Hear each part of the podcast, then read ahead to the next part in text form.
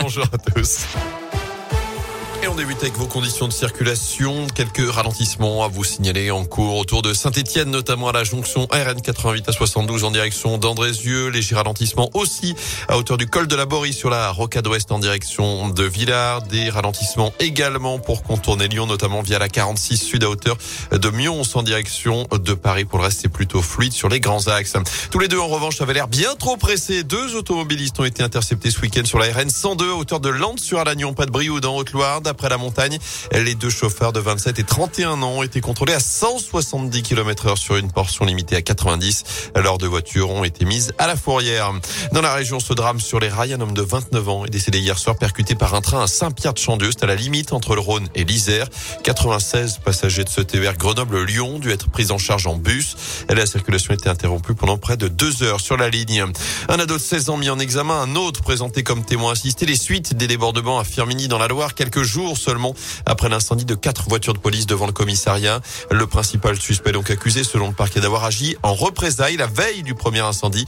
Il aurait pris la fuite en jetant des stupéfiants à la vue d'un contrôle de police effectué dans la commune voisine de la Ricamarie. Je rappelle que Gérald Darmanin est attendu demain dans la Loire à Firmini justement, mais aussi à Saint-Etienne où il doit notamment rencontrer le maire Gaël Perdriau. Non, Julien Lepers n'offre pas des chèques de 100 euros dans la Loire. Ça peut prêter à sourire. C'est une véritable arnaque menée ces derniers jours à Savigneux près de Montbrison. Selon le progrès des habitants reçu un courrier avec l'entête de la mairie leur indiquant qu'un chèque de 100 euros leur serait remis suite à une délibération municipale par un certain Julien Lepers.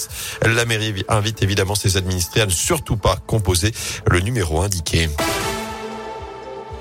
Quel repas pour Noël C'est la dernière ligne droite. Le réveillon, c'est vendredi, le jour J samedi. Et pour ceux qui vont recevoir à cette occasion, il est urgent de plancher, évidemment, sur le menu qui sera servi aux convives. Contexte sanitaire oblige, plusieurs personnes ont décidé d'attendre le dernier moment pour préparer leur repas. C'est ce que constate ces jours-ci Laura Ted. Elle tient une enseigne de fruits de mer à Saint-Etienne. Alors, les gens viennent pour du repérage et après, bah, ils viendront acheter un petit peu au dernier moment. Les gens ont du mal à, à visualiser les fêtes, en fait. Ils sont plus là dans les cadeaux en se disant, ah, bah, du coup, on va avoir telle et telle personne. Et au niveau bah, de l'alimentaire, bah, c'est plus compliqué en fait. On est plus sur de la méfiance et de se dire on prendra au dernier moment pour être sûr du nombre. C'est un petit peu en mode on sait jamais.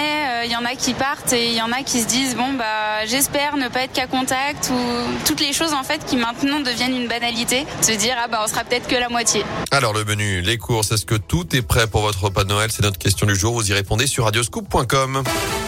En foot, un dernier effort avant les fêtes, 19e journée de Ligue 1. Ce soir, 10 matchs au programme à 21h, notamment Saint-Etienne-Nantes, la première de Pascal Duprat, Geoffroy Guichard. On suivra également le Clermont Foot face à Strasbourg. Et puis Lyon accueille Metz.